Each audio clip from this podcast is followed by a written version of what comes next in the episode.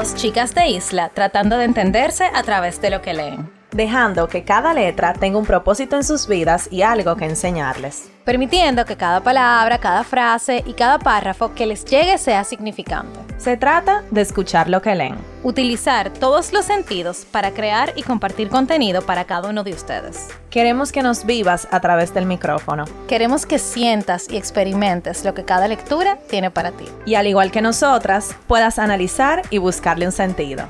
¿Estás escuchando? Letras al aire.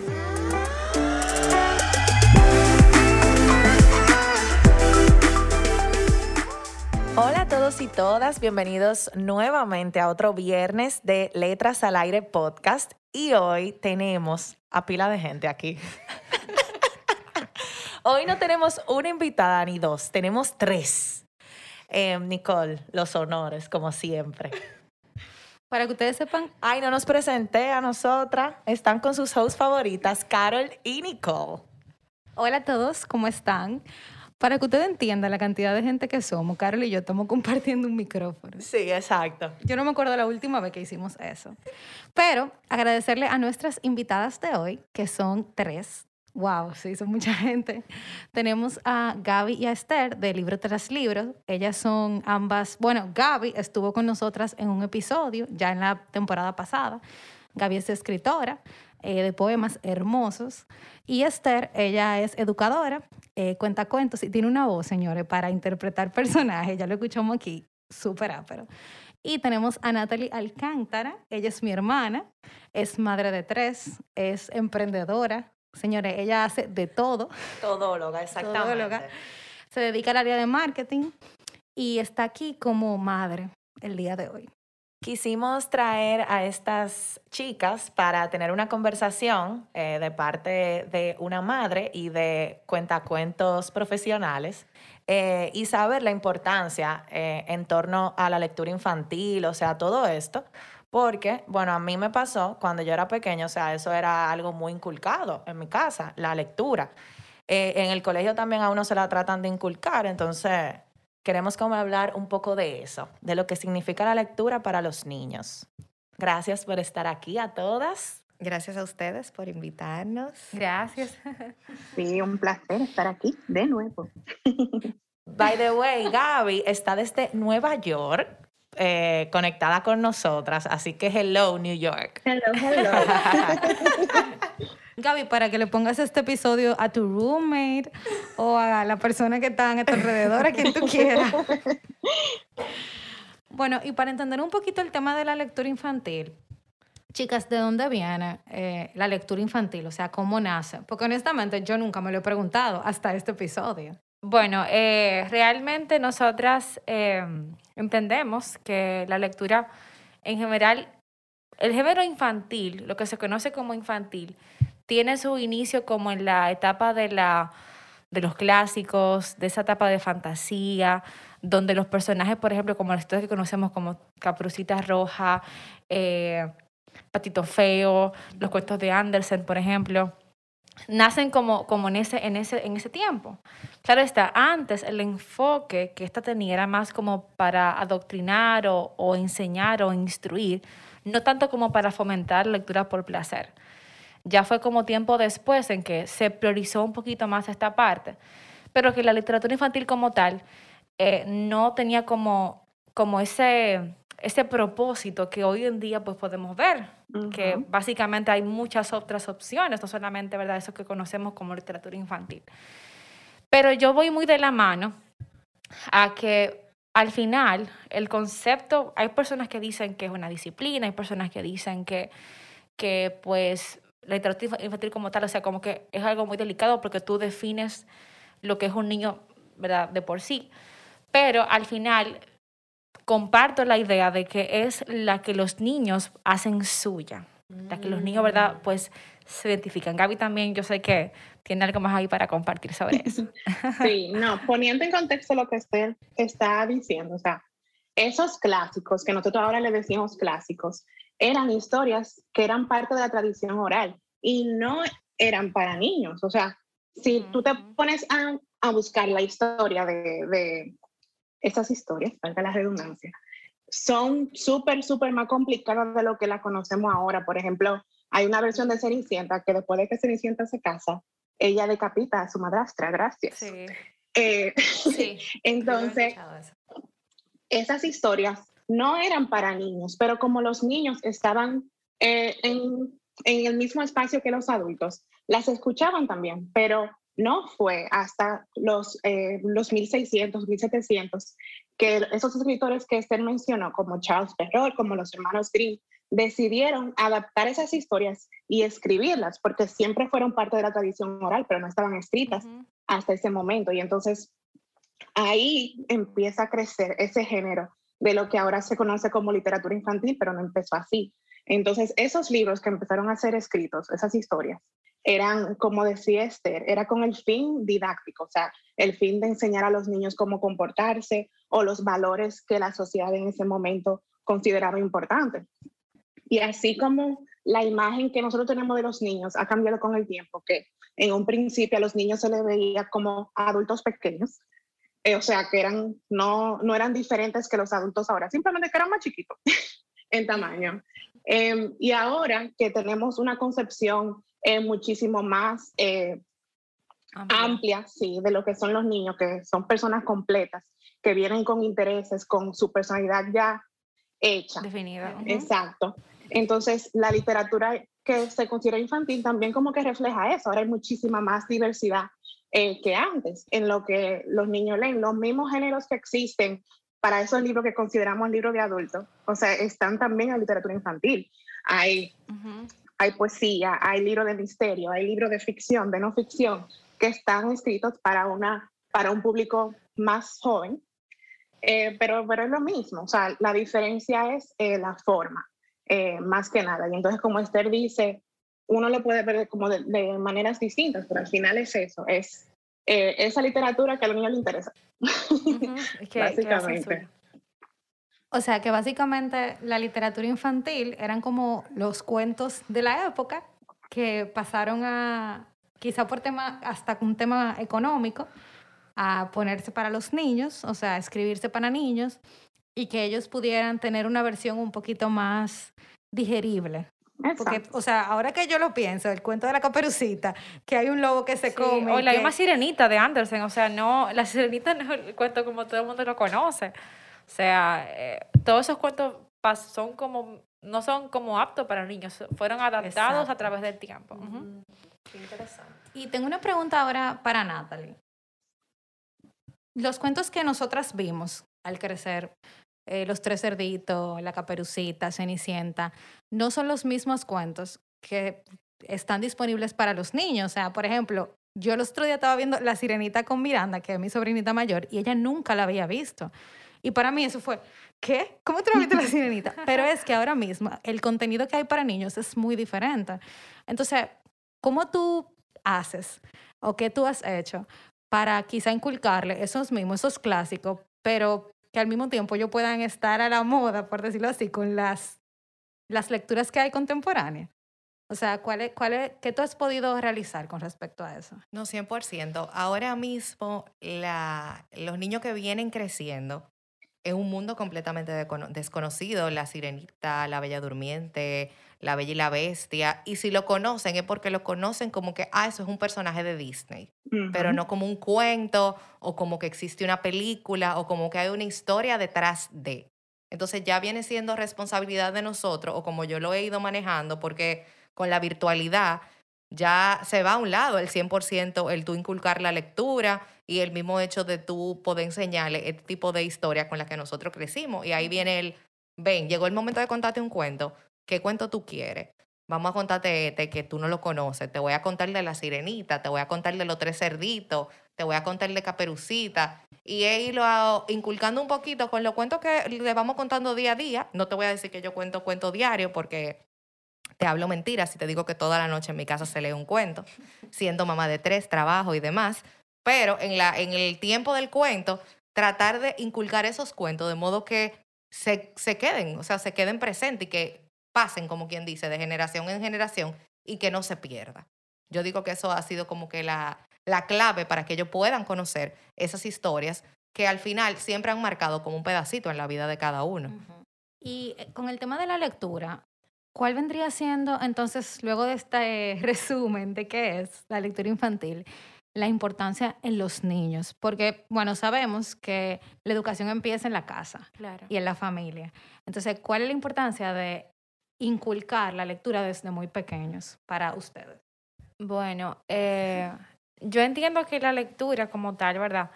Su importancia, tiene muchos beneficios. Realmente uno pudiera pasarse horas eh, resaltando cada beneficio que nos, nos da el, arte de, de poder contar, de, de transmitir, ¿verdad? Ese amor por la lectura.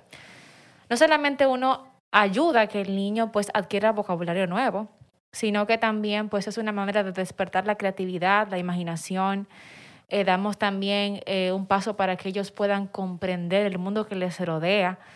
Y sobre todo cuando uno se enfoca en brindar la lectura como fuente de placer, es diferente porque quien lee por obligación no va a generar placer. O sea, es, ahí, está la diferencia. Mayormente, cuando uno tiene eh, eso bien definido de que, ok, vamos a leer, pero yo no te quiero forzar a leer. Yo te estoy estimulando, te estoy preparando el ambiente, te estoy motivando, te brindo libros que te interesan, ¿verdad? Te doy herramientas, te, proporciono esto, pero al final es algo que van a hacer en su tiempo y que no debe ser forzoso. O sea, yo entiendo que eh, de los beneficios que nos da, ¿verdad? Está también esa, la parte de la imaginación, la creatividad, el vocabulario, eh, el hecho de que ellos puedan comprender el mundo que les rodea, también la parte de, de que puedan verse en los libros, de que puedan eh, identificarse con los libros que leen, que no simplemente sea, ok, vamos a leer por rutina, porque hay, toca leer hoy, sino porque eso me gusta y eso me genera placer. Entiendo que eso también es, lo, lo primordial en uno promover la lectura. Sí, porque tú sabes, o sea, como yo decía al principio, creo que es lo que tú dices de la diferencia de tú inculcar, bueno, tú hacer que, que, tú le- que el niño lea por placer, a tú de- dárselo forzosamente. Yo creo que es por eso que en los colegios, por más que no pongan a leer, o sea, muy pocos niños de verdad leen, o sea, de verdad terminan de que, ay, quiero en la tarde, quiero leerme un libro, o sea, eso no pasa. Y creo que estamos viviendo en un mundo ahora mismo donde la virtualidad está, está tan al alcance de la mano que es mucho más fácil coger una tablet o ver cualquier cosa en YouTube o lo que sea, que un, que un niño de verdad sentarse de que a leer. Entonces es medio nadando contra la corriente de uno volver como a esos hábitos de lectura. Yo le, le estaba haciendo señal a Natalie porque ella tiene una historia interesante sobre eso, de cuando, qué pasa cuando tú forzas la lectura con Miranda. Sí, ¿qué, ¿qué me pasa? Mi hija sale de primero, mi hija sale de primero de básica en un colegio X eh, en medio de pandemia, o sea, justo cuando empezamos a la- en la pandemia. ¿Qué pasa? Que lo que restó de ese curso nos tocó eh, dar las clases de la casa, o sea, la- los papás y la mamá no tuvimos que volver profesores. Y es donde yo me estoy dando cuenta, pero tú estás en primero, estamos en marzo y tú no sabes leer el enunciado de lo que yo te estoy diciendo que te toca hacer. ¿Cómo esto es posible? Claro, yo como mamá me cuestioné muchísimo, como que como yo no me he dado cuenta de eso, pero o sea, imagínate, tú te envuelves entre en ese momento dos niños, el trabajo, eh, la, la clase, que y los niños van haciendo su tarea y yo llegaba y, ok, ven, vamos a hacer la tarea, y con el mismo día a día yo era la que le leía, mira, tal cosa, tal cosa, tal cosa, ok, ala, ya, le hiciste bien o no, corrígela. Y yo me doy cuenta de que, ok, Miranda, dime el abecedario. No, yo no me sé el abecedario. Conchale, pero aquí está pasando algo. Porque tú te en primero y se supone que en primero tú te graduaste, ya sé leer. Y digo, conchale, será mi hija que tiene un tema. ¿Será que yo como mamá estoy teniendo un tema? Porque obviamente como mamá tú te estás cuestionando. Y empiezo a indagar con otras madres del curso y llego a la conclusión de que de 13 niños que había en el curso, 10 no sabían leer, los otros 3 porque tienen super mamá. En conclusión, hicieron graduación de ya sé leer y habían 10 niños que no sabían leer. Y mi hija tenía un diploma de ya sé leer, pero ella no sabía leer. A mí me costó, ella pasó a segundo sin saber leer, obviamente yo la cambié de colegio y yo duré un año entero pagando una tutoría, una persona que iba a mi casa todos los días, donde yo me sentaba todos los días con ella, en vamos a leer. ¿Y qué pasó? Miranda creó mucha negación hacia la lectura. O sea, Miranda no quería leer, a mí no me gusta leer, eso me aburre, eso me da sueño, eso, o sea, no, ¿por qué? Y fue muy difícil ese proceso. Ya ella lee, gracias a Dios, pues ya ella está en tercero. No es la más fluida, pero sí te, lee, te puede leer cualquier cosa. Y ya de ahí es donde a mí me toca empezar, no, espérate, aquí tenemos que empezar a inculcar los hábitos de lectura, que yo definitivamente no lo estaba haciendo. Ah, le leí un cuento un día así, chiquito, pero me doy cuenta porque si no lo hice con ella, entonces tengo que hacerlo con los otros dos. Y es donde yo empiezo, pero ella, al crearme esta negación a la lectura, yo le digo, ok, ¿qué tú quieres leer? En mi casa 200 libros había. ¿Qué tú quieres leer? Ah, no, yo quiero leer el libro de la youtuber no sé quién. Porque entonces eso es otra. Ahora los youtubers sacan libros. Ay, ¿verdad? Ay, sí. Sí, mi amor. Sí, sí. Hasta Sí, yo, wow. yo- Eso es increíble. hasta Yo yo, yo quiero leer- un libro. El libro de las aventuras de fulana. Y yo, ok, déjame buscar qué es el libro. Ok, está bien. Mira, vamos a hacer una cosa. Yo te voy a comprar el libro. Y tú lo vas a leer. Pero después que tú leas ese, tú vas a leer uno que vamos a seleccionar entre las dos, que no tiene nada que ver con, con YouTube ni con Internet. Y ese es el trato. Ah, ok, está bien. Leyó dos páginas. Pasa un mes, nada más hemos leído dos páginas. ¿Qué pasa? Ay, que me aburro, que no sé cuánto. Miranda, pero ese fue el libro que tú dijiste que tú querías leer. Entonces tenemos que hacer el compromiso. No, que no sé cuánto. Bueno, entonces ya ahí viene un poquito más de persuasión para motivarla de, mira, si tú me lees 50 páginas del libro, entonces yo te voy a dar un premio. Ay, está bien. Y se la lee. Se la leyó. Duró como tres semanas para leérsela. Y cuando me dijo, ya yo terminé, y yo, eso fue hace tres semanas, tú no dijiste cuántos días eran, solamente que las leyera. Ya ya lo terminó incluso. Entonces ahora ya estamos buscando cuál es el segundo libro que vamos a leer. Aparte que en el colegio sí, ella le pone el libro, pero son libros chiquiticos que tienen tal vez 20 páginas, 30 páginas. Pero para seguir inculcando, ya ella lo terminó ese libro y ya ya llegó un punto en el que ella lo cogía sola. Después de la primera 50, porque el libro tiene como 150 páginas. No sé qué tanto puede escribir una youtuber, pero tiene como 150 páginas. Y ya yo me la llego y me encuentro que ya está acostada leyendo su libro. Y yo, ah, pero muy bien. Eso yo, yo quiero hablar un poquito de eso, de algunos tips eh, para los padres que quieran inculcarle el hábito de la lectura a los niños, porque la lectura, o sea, señores, es todo lo contrario a lo que uno está viviendo en el día a día de, está rápido, tú no tienes tiempo ni para comer ni para esto. Para tú leer, tú tienes que, o sea, Hacer tu ambiente. hacer tu ambiente, cogerlo suave, Y- y relajado. no- claro, y no tener como, como que, porque por- a veces yo veo padres, no, porque leemos en las noches, y como que la noche es el momento, y o sea, ser un poquito flexible en eso, porque la vida es así, o sea, no, uno nunca va a tener como todo tan previamente planificado. O sea, si nació a leer en la noche, si el interés, ok, yo sé que a veces en el día es un poquito difícil, quizás porque en la mañana estamos en colegio, o quizás eh, clase de esto, clase de, de aquello, pero sí ser flexible en esa parte. O sea, aunque tú tengas un tiempo definido, pero desde el punto de vista verdad de educadora, eso también ayuda. Eso también ayuda, porque al final, si vamos a suponer que el niño llegó en la mañana, en mi caso que, que trabajo ¿verdad? en un salón de clases, si quiere leer a esa hora de la mañana, pues vamos a leer. Si nos vamos a la salida, quiero leer, puedes leer, o sea, ¿por qué no? Entonces, como tener como esa flexibilidad también ayudaría muchísimo. Ujú. Entonces, mi pregunta sería, eh, del mi- de la misma mano con lo de Carol, antes de los tips, yo quisiera que habláramos un poco, porque Natalie tiene tres, tres niños hermosos, mis sobrinos, una que tiene ocho, uno que va a cumplir cinco ahora este mes y uno que tiene siete meses, o sea, son edades totalmente diferentes. ¿Cómo nosotros podemos, o cómo se puede como padres, poder inculcar desde una temprana edad la lectura por ejemplo, un niño de siete meses. O sea, no sé, como que cua- o cuál sería la edad adecuada para empezar a inculcar esa lectura y que ellos, en vez de como mirando, porque hasta a mí me lo llegó a hacer, ay, no, yo no quiero leer, es que yo no entiendo, yo no sé pronunciar esta palabra. O sea, ellos se desesperan Se frustra. y se frustran, exacto. ¿Cómo podemos, podemos los papás, me voy a incluir, aunque no soy madre, poder desde, desde que son pequeños inculcarle la lectura para que ellos se vayan acostumbrando y no lo sientan como que yo tengo la obligación de leer? Hasta yo quiero saber. Sí.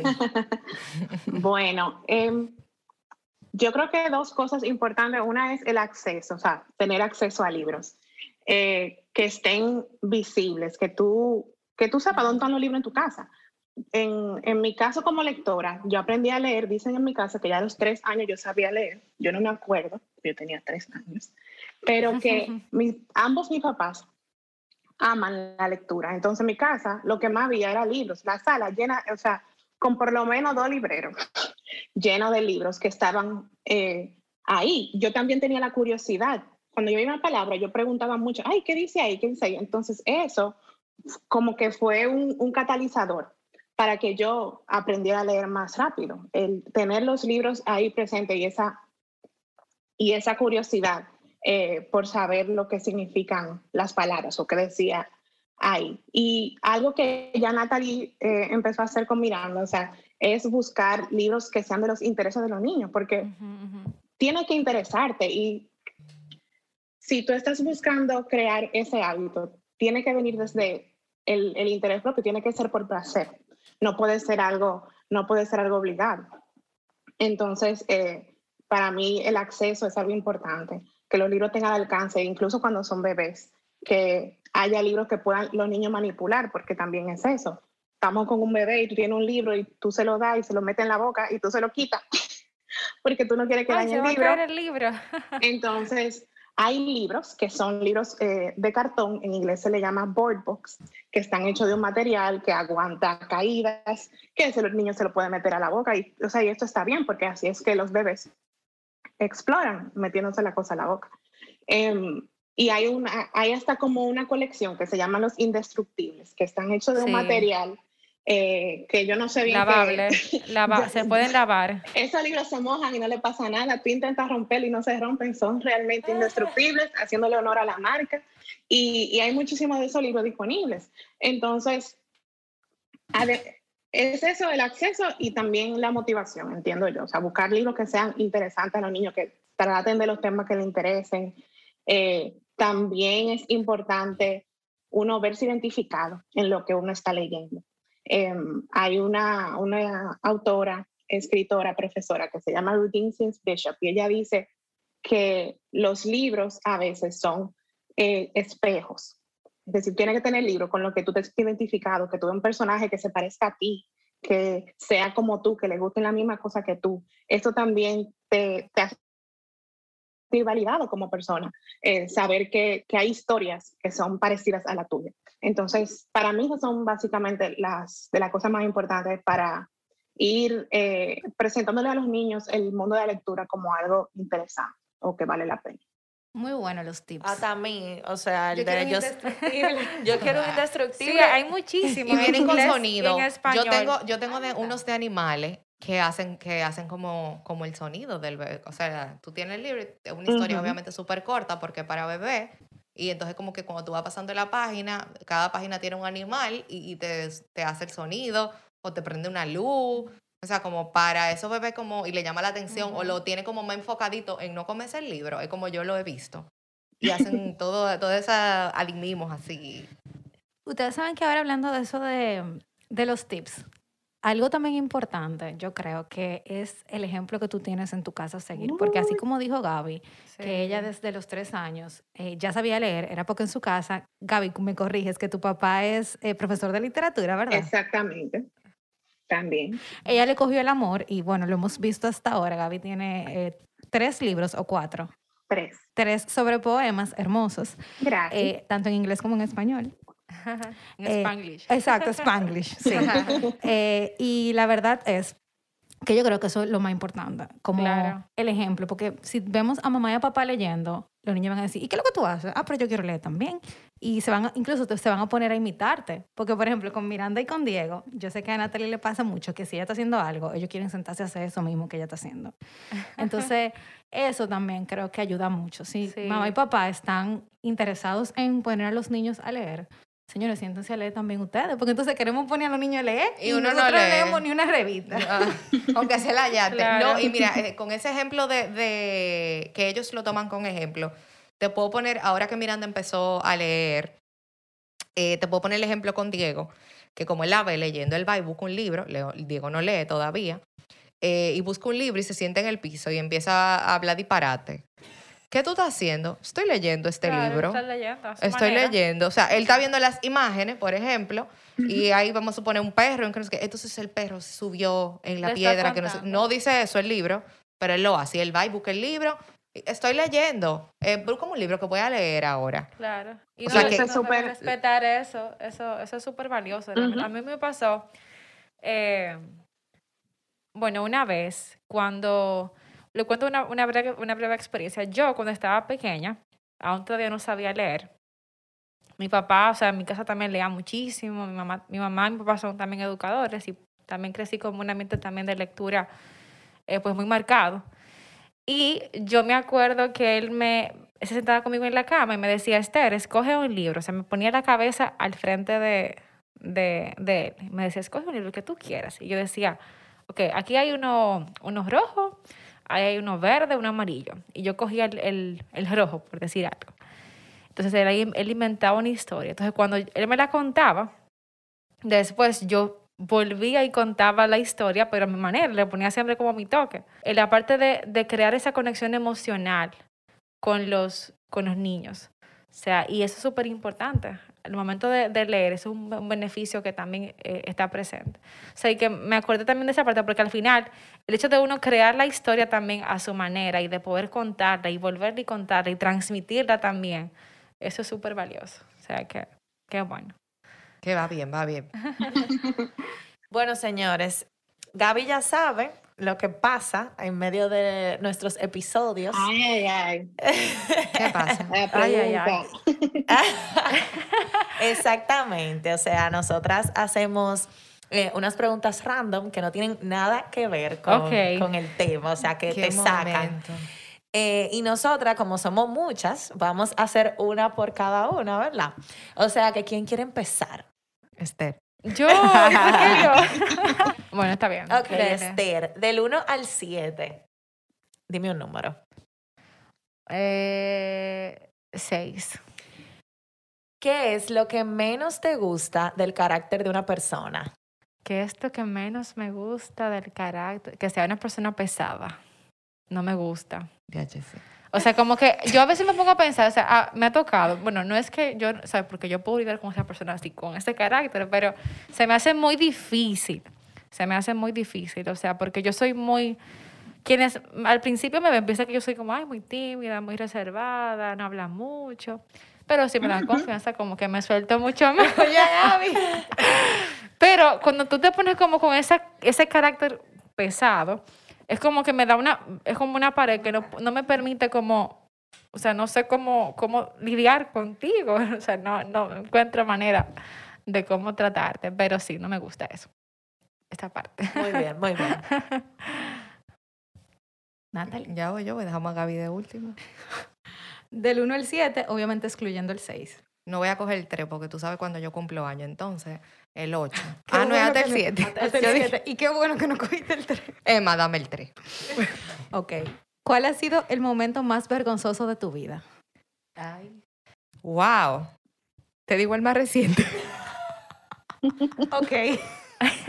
que me dejaran en la Lincoln bota a las 2 de la mañana. ¿Qué? Ay, Dios mío. Necesitamos un poco de backstory. No, déjalo ahí. Yo espero que no. Te la hago afuera. Pero es verdad. Pero, pero, pero espérate. No, eh, no, ¿Tú ya. llegaste ese mismo día a tu casa? Yo llegué. Ok. Llegué, llegué bien, llegué viva, sana, salva, todo bien. Bueno, estamos aquí. Estamos aquí. Gaby, te toca. Ay, Del ay. 1 al 7, excluyendo el 3 y el 6. Bueno, el 4. Ok. ¿Qué es lo más raro que sabes hacer? Ay, Dios. bueno, yo creo que tú no puedes decir más raro después del episodio de Elías. Yo creo que más... Señores, quien no ha escuchado el episodio de Elías, denle un poco para atrás, ahora. que está ahí. Ay, lo voy a buscar cuando llegue a mi casa. Sí, para que sepan lo más raro que hace Elías, porque es bien raro. Y yo no lo voy a decir, no. yo no sé, yo, yo tengo que pensarlo. Yo no soy una persona rara. Ok, pues, pues vamos, Cámbiala, vamos a darte un cámbiala. chance. Dime otro número. A ver, ¿qué número queda? El 5. ¿En qué gastarías tu dinero si te ganaras la lotería? Ah, yo Pero sé eso eso, es yo sé. fácil, Yo libros. la sé esa ya. Libros, ¿En libros? libros, claro. ¿Cómo que el libro? Créeme. Mi amor, yo pensando en un viaje a Dubai. No, y yo, mi amor, en, en un apartamento. Yo estaba en un Reina y un yate en carro. Grecia. Tú sabes que, tú sabes que Gaby y yo, o sea, el, nosotras, bueno, ya hemos ido superando, pero de cumpleaños nos regalábamos, o sea, su mamá nos regalaba porque nosotros nos regalábamos libros de, para niños. Como que nos intercambiábamos oh, un libro, un libro. Pero que, o sea, nos gusta. La gente a veces nos dice, ah, pero ustedes gastan su dinero en libros para niños, libros para niños. No, o sea, nosotros gastamos pila de dinero en libros, tú sabes. Pero a mí, a mí me, o sea, yo disfruto eso, o sea, a mí me encanta. Como que, Wow. Se nota la pasión. De verdad. La vida Bueno, que es, es, es tan tal que a nosotros, exacto, cuando eh, ahora en, en unas próximas semanas, a eso que vamos, yo digo, o sea, no vamos a comprar de que muchos libros, pero por lo menos sí a O visitar sea, librerías. en lo que la gente va de que vamos para Sephora o vamos para qué sé yo. Di que no vamos a comprar muchos libros y llega Esther con dos Con maletas dos maletas llenas de libros. ¿Y, ¿Y qué pesan los libros? Gracias. O sea, pedir un libro, Dios, sí, pedir no, un libro pesan, pesan. a veces cuesta más que lo que cuesta el libro. Pesan, sí. Sí, tengo Pero bueno, gracias por sus respuestas, chicas. Entonces, eh, yo creo que nosotros teníamos un guion y ya hemos hablado todo, yo creo, de forma salteada. Pero me gustaría que habláramos un poco, eh, sobre todo Gaby y Esther, de las experiencias que han tenido con niños. eh, Claro. y eh, con el tema de la lectura. Que, señores, los niños son un mundo. Y más creativos que ellos y- e ingeniosos para zafarse de leer o de hacer algo, yo creo que eh, no hay más nadie. Pero cuéntanos como suceso, alguna experiencia que hayan tenido, así que le haya parecido o demasiado impactante o graciosa o que les dio algo que aprender. Bueno, yo creo que de, de todo lo que hemos vivido, bueno, Gaby, tú me, me corriges ahí, también me añades. eh, cada experiencia que hemos tenido ha sido muy rica. Desde, hemos contado, gracias a Dios, hemos, hemos también participado en muchísimos proyectos, ferias del libro, eh, librerías ¿verdad? locales, centros educativos. eh, tuvi- tuvimos también la oportunidad, por ejemplo, de contar, yo pude contar fuera del país, Gaby también pues ha contado, ¿verdad? Allá, o sea que esta también virtualidad también nos ha permitido conectar, o sea, ella allá, yo aquí, o sea que ha sido realmente eh, un trayecto, yo diría como que de estos tres años que hemos, porque realmente comenzamos eh, contando normal, o sea, de- desde nuestros salones de clases, y fue como tiempo después que un amigo nos invitó y, y pudimos contar, y como que dice, dedicarnos como a, contar cuentos. Eh, wow, qué chulo. Sí, realmente fue, o sea, quien, quien cree como que, quien nos ve, piensa como que, ah, ustedes te- estudiaron, no, Mm, mm. fue algo que, o sea, yo les voy a contar algo súper breve. Nosotros comenzamos, eh, Gaby y yo nos conocemos desde la universidad, estudiamos, ¿verdad?, educación. Y eh, mi tesis también tuvo que ver mucho con la parte de la lectura, también la de ella con lectoescritura. Pero, en fin, un día decidimos eh, como iniciar como un proyecto. Estábamos en universidad, le dimos mucha larga. Al final fue que nos juntamos ya cuando nos graduamos casi. Y empezamos la página, ¿verdad? Cuando en octubre del 2018, un amigo de nosotros que se llama Joan Feiliao nos invita a contar. Eh, No, podíamos ese día, pues él nos invitó otra vez para noviembre de ese mismo año, en una plaza. Gaby y yo, pero contar en una plaza, o sea, tú y yo, o sea, nosotros contábamos en el salón de clase, o sea, compartíamos también, a veces trabajamos juntos en un espacio también por las tardes, o sea, contar ahora, bueno, lo dijimos que sí, nos preparamos, fuimos a la plaza, contamos con los niños, les gustó, y fue como que ahí empezó ese, ese caminar de contar cuentos. Y después de ahí, o sea, muchísimas otras puertas se fueron como que abriendo. Eh, pero de cada experiencia sí podemos decir que nos hemos, nos hemos, hemos crecido, ¿verdad? Hemos crecido, hemos aprendido. Cada niño es distinto, cada ambiente eh, tiene lo suyo. Hemos contado con niños, ¿verdad? Que tienen tal vez otro contexto social, pero niños también que, que vienen de, de escasos recursos, pero que también tienen como esa, esa, esa, ese deseo de aprender, de ver. O sea, ha sido como en, este, en estos tres años, como cada, cada momento que hemos tenido ha sido realmente muy valioso. Sí, mira, yo veo la literatura infantil y la literatura en general como una herramienta más, como para entender el mundo, como para comprenderlo mejor. Y. me pasó en una que estábamos leyendo un cuento que Esther y yo le contamos muchísimo, se llama Mortimer, y es un cuento viejísimo, es como de, fue escrito como en el 1978. Eh, se escribió primero en inglés y se tradujo al español. Y nosotros lo, lo, contamos mucho, y más cuando lo hacemos en espacios así como en plazas eh, o en ferias, porque es un cuento muy interactivo. Y a los niños les gusta mucho porque tiene una canción. Les encanta.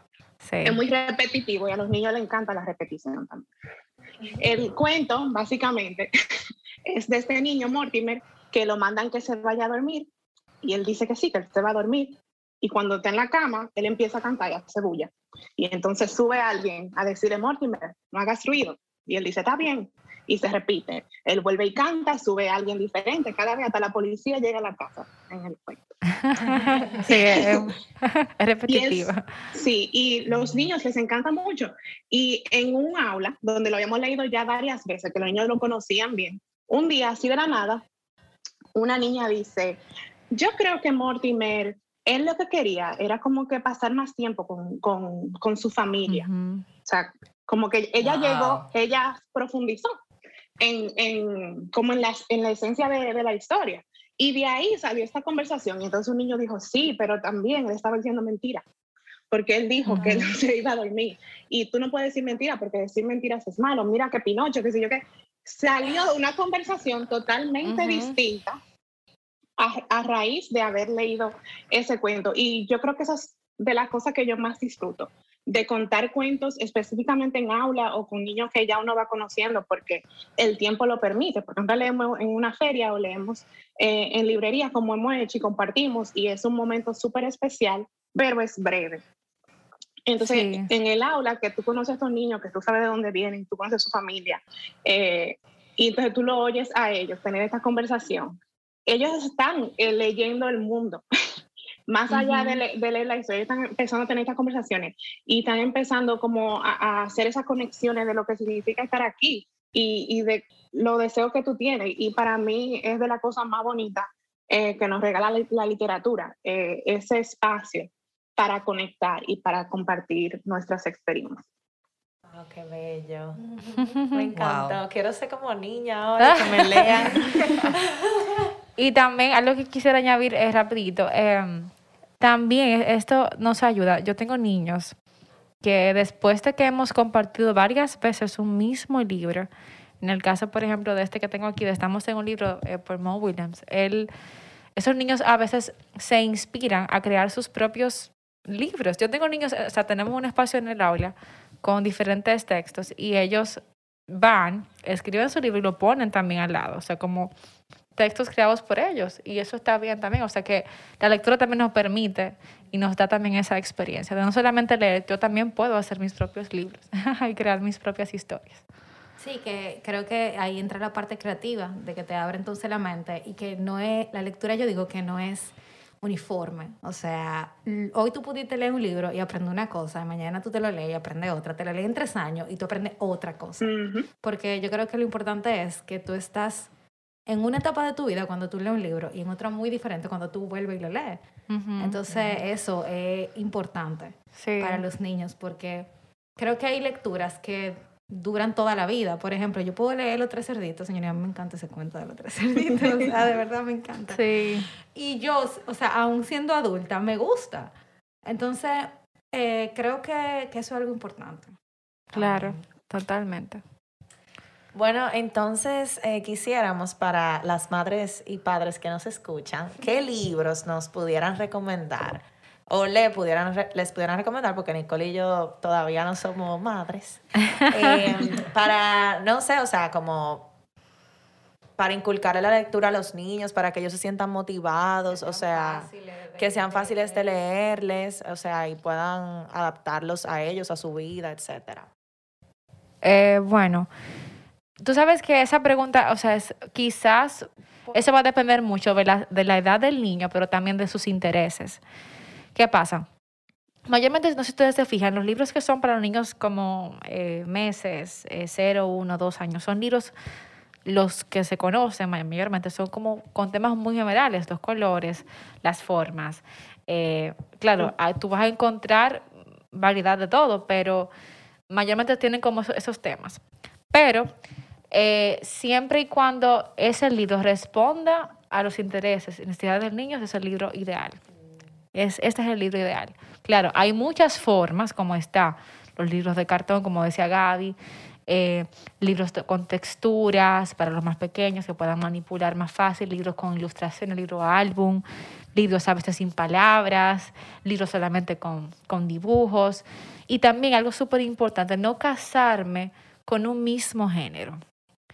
Hay, hay, hay familias que optan quizás por comprar muchos cuentos, y no es que están mal los cuentos, o sea, los libros quizás, pero vamos a, si, si poco a poco uno va ¿verdad? estimulando eso, ok, vamos a ver un libro de poemas, quizás. Ahora mismo hay los cómics también que están, eh, ¿verdad? Muy en la vanguardia, o sea, lo- la- los libros también de, eh, pues, instructivos, eh, los libros también que, hay novelas también que son para niños, o sea, hay muchas formas de uno también, incluso hay libros que son eh, simplemente como con, con textos cortos, o sea, o simplemente que solamente son ilustraciones. Y, o sea, es como ver, ahora mismo hay mucha variedad, o sea, que yo digo que siempre que el libro responda a los intereses de los niños y también la forma que uno quizás pueda explorar, darle como esa, esa, esa, esa variedad. No solamente, ok, no solamente está esto, mira esto, si te gusta. Sí, porque tú sabes, nosotras siempre preguntamos, ¿qué libro tú nos recomiendas? O dependiendo del tema y eso. Y en verdad, el libro que una persona te recomienda, no necesariamente a ti te vaya a gustar o tú vayas a conectar con ese libro. Que, el que a ti te guste un libro es súper subjetivo, eso es de ti, de tu personalidad, de lo que te esté pasando en el momento, de cómo te lo contaron, de quién, o sea, que- Y hay, hay muchos autores, yo no sé si Gaby quiere ahí mencionar, hay varios autores también que, que pues nos gustan y que mayormente son los que recomendamos. Está este de Mo Williams también, que tiene una serie que se, eh, bueno, Elefante y Cerdita, que nos gusta muchísimo. También está el de La Paloma. Hay una autora que se llama Susana Isern, española, muy buena también, que tiene muchos libros que tienen temas de esa verdad, eh, que los niños se pueden identificar, ¿verdad? Con la, hay un libro que me gusta mucho que se llama Esto no es una selva, porque es una niña, ¿verdad? Que no le gusta recoger, que no le gusta organizar, que no, entonces la mamá dice, esto parece una selva, esto-", o sea, como que, y entonces eh, es muy divertido y también al mismo tiempo trata un tema que quizás muchos se pueden identificar, o sea que eh, también está Ana Llenas, eh, también española. eh, hay otro también, Gaby, que, que yo sé que tenemos por ahí también la, el autor, bueno, que es súper famoso, el de Eric Carl también, que tiene también muchas opciones. Eh, pero hay como, hay, hay sus, sus numerosos autores, o sea, que siempre, yo digo que, que responde a intereses, pero que también re- eh, vaya como que acorde a la edad. Eso también es súper importante. Estamos aprendiendo aquí porque yo no sabía nada de esto. Ahora vamos a tener un espacio de lectura de nuestras queridas Gaby y Esther. Denle. Bien. Estamos en un libro. Gracias. Mm. Cerdita, ¿Quieres, Geraldo? yo creo que alguien nos está mirando. Mm. Mm. Sí, alguien nos está mirando. Pero, ¿quién nos está mirando? ¿Un monstruo? No, es un lector. Un lector nos está leyendo. ¿Cómo es que un lector nos está leyendo? Pues el lector está leyendo las palabras dentro de estas burbujitas. ¿Sabes lo que eso significa? Que estamos en un libro. ¿Estamos en un libro? ¡Ay, pero qué genial! Estamos en un libro, estamos en un libro. Nos están leyendo. Nos están leyendo. ¡Ay! Tengo una buena idea. Yo puedo hacer que el lector diga una palabra. ¿Puedes hacer que el lector diga una palabra? Puedo. Pero solamente si el lector lee en voz alta.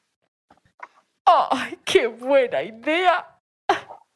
¡Qué idea tan graciosa! Allá voy. Plátano. ¿Has oído eso? El lector dijo plátano. Ay, el lector lo ha vuelto a decir. Ay, plátano. ¡Qué risa! Geraldo, ¿quieres hacerlo tú antes del fin del libro? ¿Cómo que fin? ¿Fin? ¿El libro tiene fin? Sí, todos los libros tienen fin. Ah, pero ¿y cuándo es ese fin? Voy a ver. Está en la página 57. Página 57. Pero estamos ya en la página 46. ¡Ay! Y ahora en la 47. Este libro va demasiado deprisa.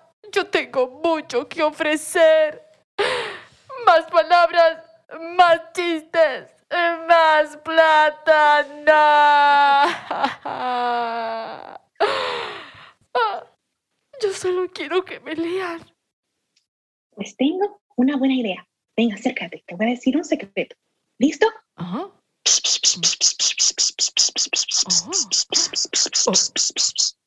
Pero esa es una muy buena idea. Hola. eh, ¿Puedes leernos otra vez, por favor? Espero que esto funcione. Yo también. Y. Chan, chararán, chan. Chan, Chan, chan. O sea, eso está demasiado ápero. Porque ustedes son actrices también. Nos hemos convertido. La- la- la- Las puedo llevar a mi casa para que le cuente cuentos Claro, cuando tú quieras. Felices de.